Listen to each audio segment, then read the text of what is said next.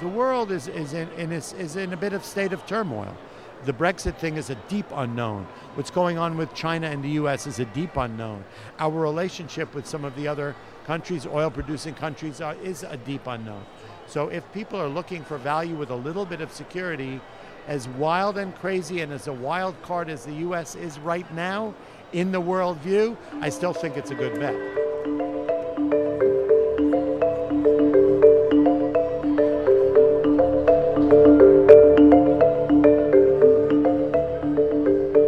Escuchamos a Peter Tuckman, eh, operador de Cuatro Securities en la Bolsa de Nueva York, y esta era su opinión de todo lo que podría ocurrir eh, en la renta variable de Estados Unidos eh, a comienzos de este año, pero ya hemos terminado el mes de enero. Bienvenidos aquí a Weekly Call con José Luis de Aro desde la Bolsa de Valores de Nueva York donde precisamente el primer mes de 2020 termina con fuertes caídas, sobre todo motivadas por el brote de coronavirus en China, eh, que sin duda va a seguir dominando los eh, titulares una vez más, eh, ya que los inversores todavía están buscando determinar qué tan graves son las ramificaciones para la economía global.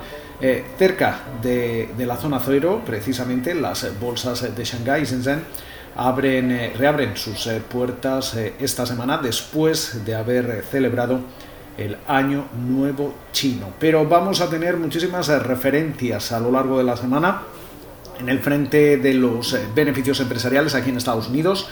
La atención se va a centrar sobre todo en compañías como Alphabet, Disney, General Motors, y British Petroleum, entre otras. El foco de atención eh, dentro de la categoría de datos eh, y referencias macro recae sobre todo en ese informe de, empleo de, enero que se va a publicar a finales de semana, el viernes. De momento parece que los economistas buscan al menos la creación de 150.000 puestos de trabajo y también un ligero aumento de los salarios a la hora.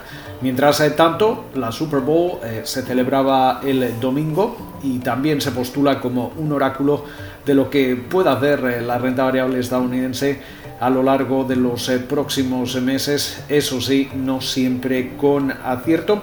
Pero entramos ya en materia, sobre todo porque va a ser una semana bastante agitada en la política estadounidense, sobre todo con el comienzo oficial de la carrera electoral a la Casa Blanca, que comienza este lunes eh, con los eh, caucus o las asambleas de, Iowa, que se postulan como el primer pulso en las urnas dentro de las eh, primarias demócratas.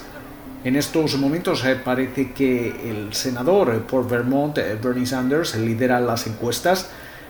También comienza a hacerlo a nivel nacional, como veíamos el pasado viernes, frente al ex vicepresidente de Estados Unidos, Joe Biden, al que además eh, también parece sacar ventaja en New Hampshire, que será el próximo eh, estado en el eh, calendario de las primarias demócratas. pero más allá de, esas primarias y de las miras en Iowa, también hay que destacar cómo los republicanos despejaban un obstáculo decisivo en ese camino a la, a la, absolución en su juicio político contra el presidente de Estados Unidos, Donald Trump, con motivo de ese impeachment y esos dos artículos eh, presentados en el Congreso por los eh, demócratas.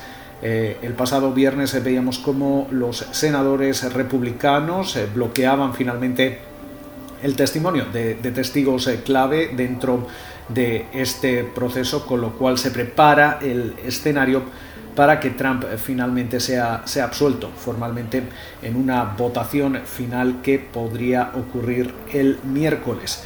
Un eh, día antes es eh, probable que sobre todo el inquilino de la Casa Blanca haga, referencia a todo, a todo este asunto en su discurso sobre el Estado de la Unión. se espera, entre muchas otras cosas, que Trump también eh, celebre y saque pecho lo que se refiere a la fortaleza de la economía estadounidense y también critique obviamente a los demócratas por intentar destituirlo de su cargo. Eh, también va a ser una semana histórica para el Reino Unido, la primera en 47 años que no será parte de la Unión Europea. Se espera que el primer ministro Boris Johnson establezca su, visión para las eh, futuras relaciones eh, con Bruselas a lo largo del lunes. También hay que recordar que los irlandeses van a acudir a las urnas el próximo sábado.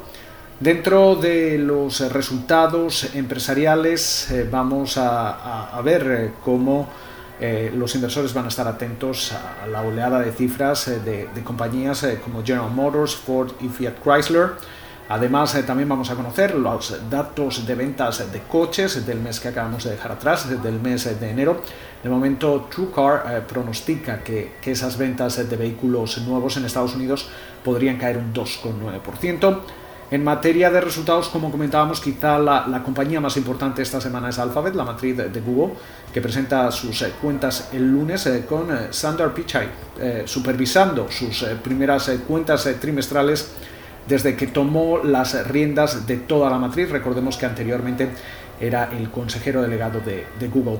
Eh, Wall Street espera que los ingresos alcancen los 38.400 millones de dólares, un 20,5% más que el año anterior y solo un punto porcentual menos eh, que el trimestre anterior.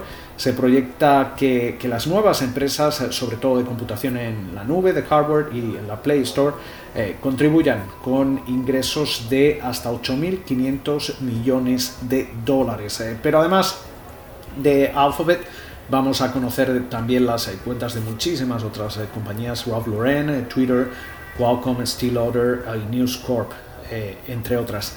Eh, además, dentro de, noticias eh, corporativas esta semana podemos adelantar ya algunas, algunas de ellas. Sobre todo vamos a ver cómo los accionistas de la joyería Tiffany's se reúnen el 4 de febrero en un encuentro especial para votar sobre, sobre esa fusión, esa compra por parte de LVMH.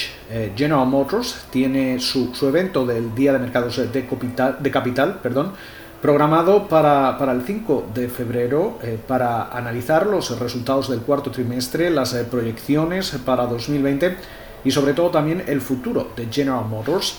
Eh, Macy's también celebra esa misma jornada su Día del Inversor y Costco va a presentar su informe mensual de ventas. pero del lado macroeconómico aquí en Estados Unidos se espera que el viernes los datos de empleo incluyan la creación de al menos 150.000 empleos en enero y además eh, que esa tasa de paro se mantenga en el 3,5% según la media que indicaba Bloomberg. Ah, además, esta semana el Instituto de Gerencia y Abastecimiento, el ISM, por sus eh, siglas en inglés, eh, va a publicar el lunes sus datos de enero que van a mostrar el comportamiento de la actividad manufacturera. Los economistas encuestados por Bloomberg esperan que ese índice se recupere algo hasta los 48,5 puntos eh, desde los 47,2 de diciembre, pero sin embargo esta actividad va a continuar en contracción ya que no llegaría a alcanzar los 50 eh, puntos. Además, sobre todo mirando ya a cara del mes de febrero, tenemos eh, que recordar que esa congelación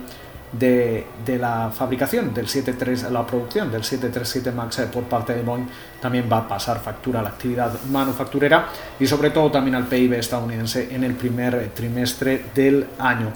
De los datos macro nos vamos a las eh, compañías que se van a estrenar en bolsa esta semana. Se espera que la minorista online de colchones, Casper Sleep, fije el precio de su salida a bolsa el 5 de febrero la compañía que todavía no, no rentable, no es eh, rentable, es conocida como el Nike del, sueño, eh, establecía eh, su rango de precios, eso sí, muy por debajo de lo esperado.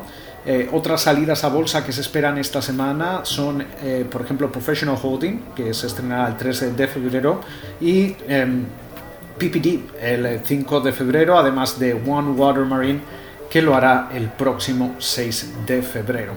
Mientras eh, tanto, también destacar cómo vamos a ver reuniones a lo largo del mundo de distintos bancos eh, centrales, entre ellos el Banco de la Reserva de Australia, que se reúne el martes, eh, para decidir si se justifica un recorte en la tasa de interés. tenemos que recordar que precisamente en Australia los, los incendios han provocado una, una profunda crisis, también el impacto de ese coronavirus podría justificar un recorte eh, o un abaratamiento del precio del dinero. El Banco Central de Brasil se reúne el miércoles eh, y se espera que, reduzca esa tasa Selic en 25 puntos básicos, llevándola incluso a un mínimo histórico del 4,25%. Además, también se espera que, que la India, que lanzó su presupuesto durante el fin de semana, mantenga su tasa de recompra sin cambios eh, cuando se reúna el jueves. Mientras eh, tanto está en duda eh, si Rusia recortará o no las tasas de interés el viernes y también es probable que los tipos de interés se mantengan sin cambios tras las reuniones de los bancos centrales en Tailandia, en Polonia, la República Checa y Rumanía. Con lo cual, muchísimos eh, factores, muchos, eh, muchos temas a seguir durante esta semana. Nosotros, eh, como es costumbre, les contaremos cómo han reaccionado los mercados y cuáles son los factores que marcarán la semana siguiente la, la dinámica que puedan vivir los inversores aquí en Wall Street, desde la New York Stock Exchange, Weekly Call con José Luis de Aro. Pasen ustedes una buena, una buena semana.